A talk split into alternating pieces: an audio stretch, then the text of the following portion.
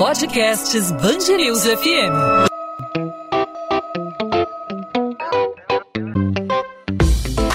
Dois às 20, com Maurício Bastos e Luana Bernardes.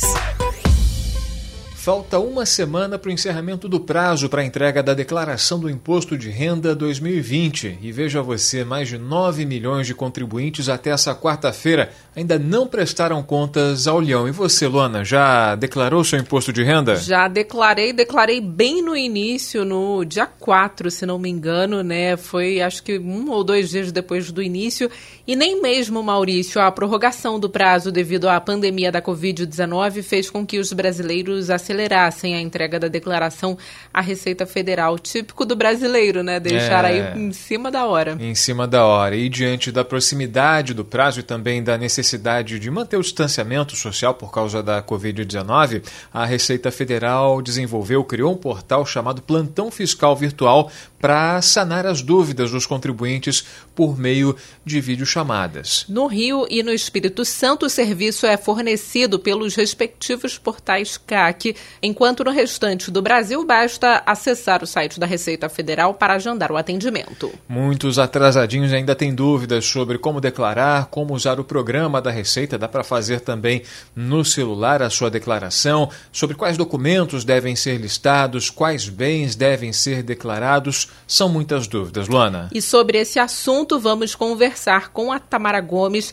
que é especialista em ciências contábeis e direito tributário da empresa de consultoria Grant Thornton. Tamara Gomes, seja bem-vinda à Band News FM. Obrigado por aceitar nosso convite aqui no podcast 2 às 20. Obrigada, Maurício, pelo convite. Obrigada, Luana. Tamara, entra ano, sai ano, a gente tem aqueles atrasados na entrega da prestação de contas ao leão e esse ano a gente teve um tempo extra né, em função da pandemia da Covid-19, mas muita gente deixa de entregar no tempo certo, no tempo previsto, porque ainda tem muitas dúvidas. Quais são as principais dúvidas que as pessoas têm em relação a documento, quais bens relacionar, qual tipo de transação financeira deve ser incluída? O que que na tua percepção, na tua experiência, você considera que seja o fator principal para que as pessoas não entreguem na hora, além do fator cultural, é claro?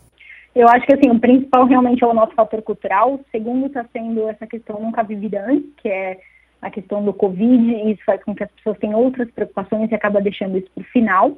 E a questão dessa mudança de prazo. Realmente a gente nunca passou por uma mudança de prazo como essa, isso acabou dificultando, então as pessoas acabam esquecendo, mas vale lembrar que o prazo é até 30 de junho, ou seja, a próxima terça-feira.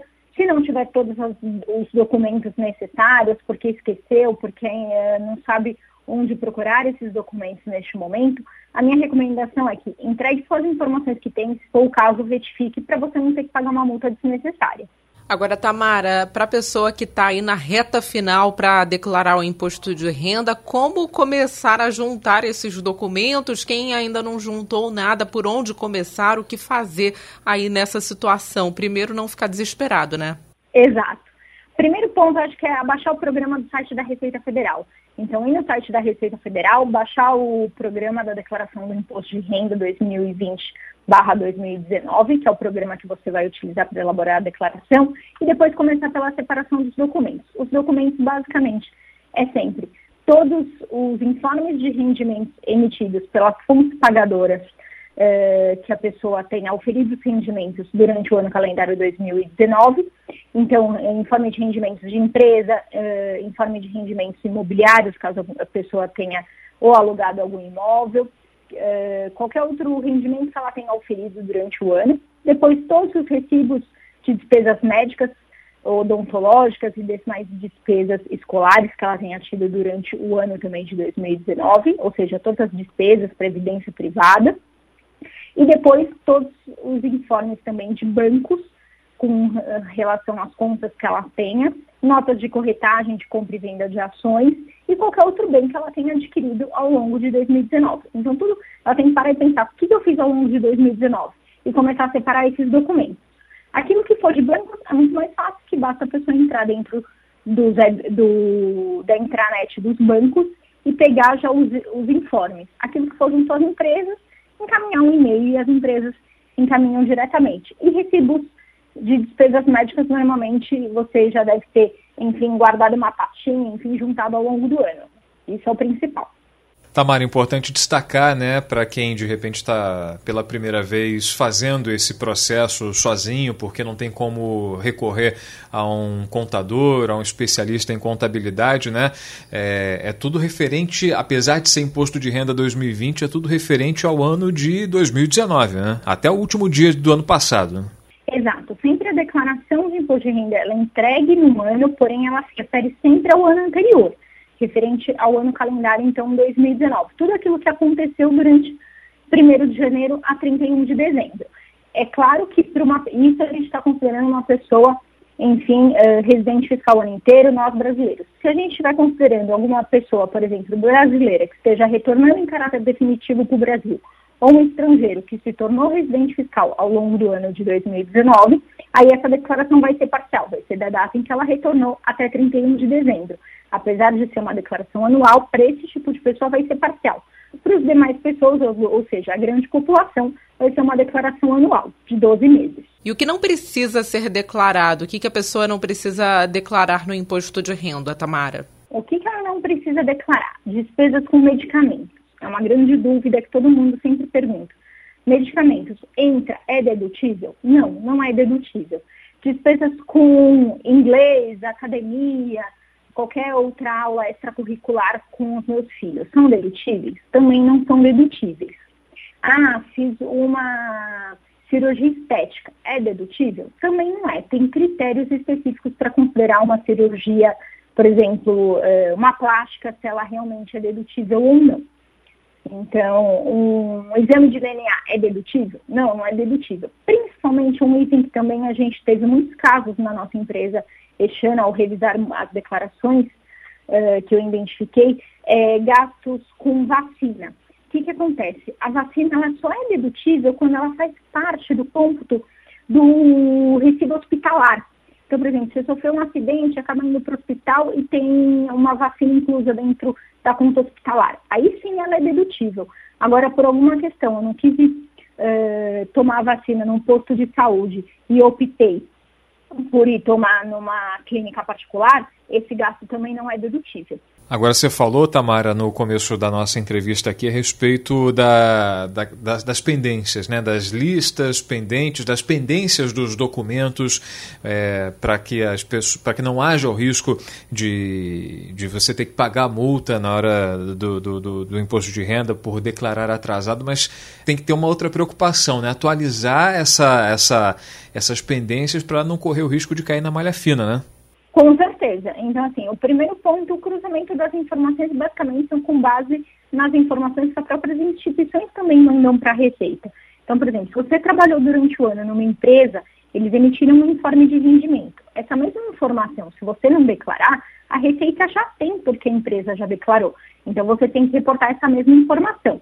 Para os bancos é a mesma coisa, para as despesas médicas é a mesma coisa. Então, o importante é você realmente, assim, o mais recomendado é que essa pessoa tenha guardado essas informações ao longo do ano. Se ela não guardou, correr, parar agora, assim, né? Depois que a pessoa tá, trabalhou o dia inteiro, enfim, parar agora, separar todos esses documentos e já imputar na declaração.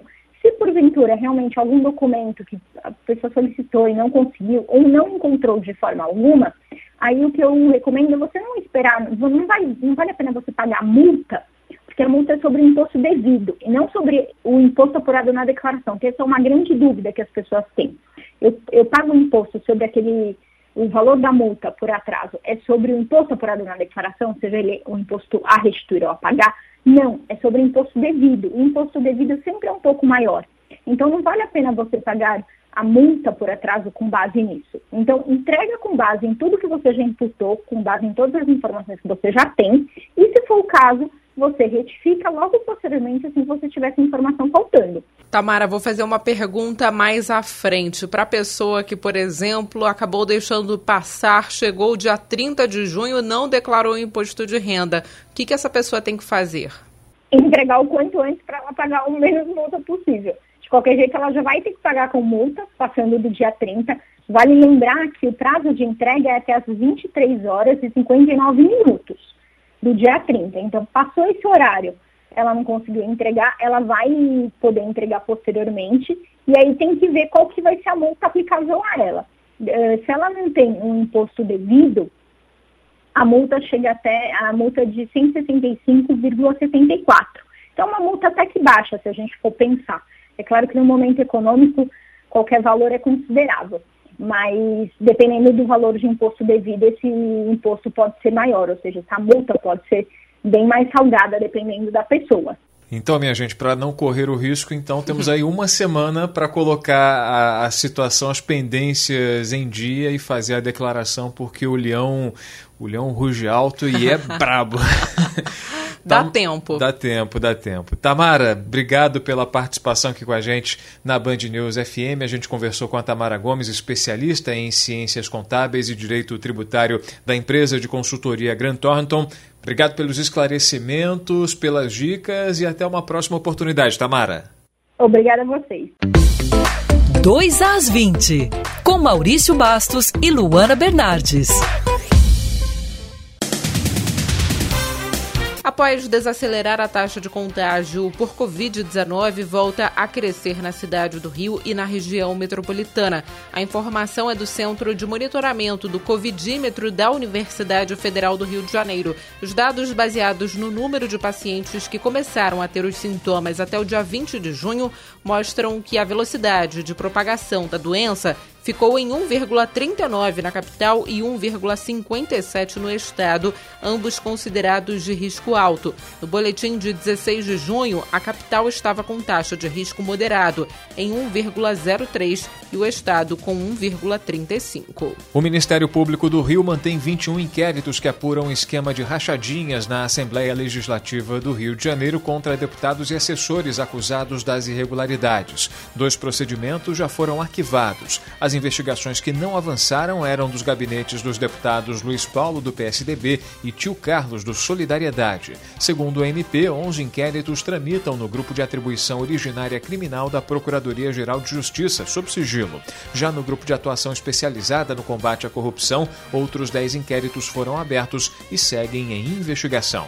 O senador Flávio Bolsonaro, do Republicanos, pede para prestar depoimento na investigação que apura a suposta prática de rachadinha na Assembleia Legislativa do Rio. Ele deve ser ouvido nesta quinta-feira. Uma mudança de defesa do senador que não respondeu aos convites do MP para falar no inquérito no ano passado. O Ministério Público não se manifestou. Começa a ser contado a partir desta quarta-feira o prazo de 10 sessões plenárias para que seja apresentada a defesa do governador do Rio no processo de impeachment.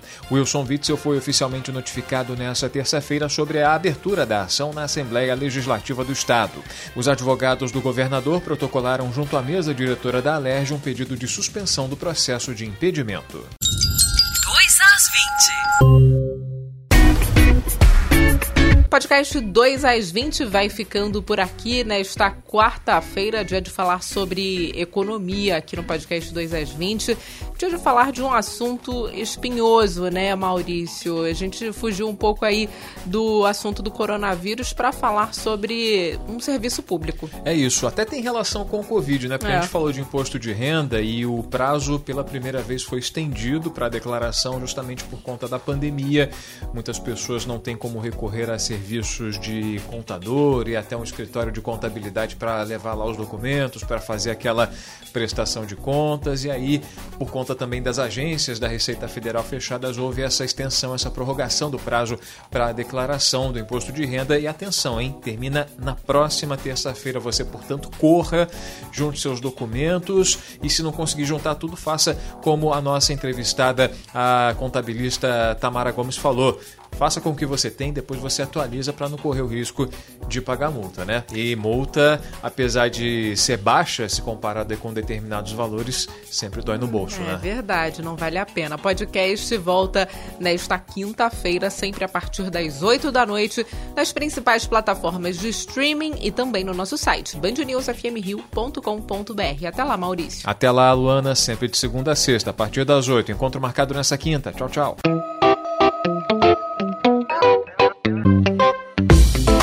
2 às 20, com Maurício Bastos e Luana Bernardes.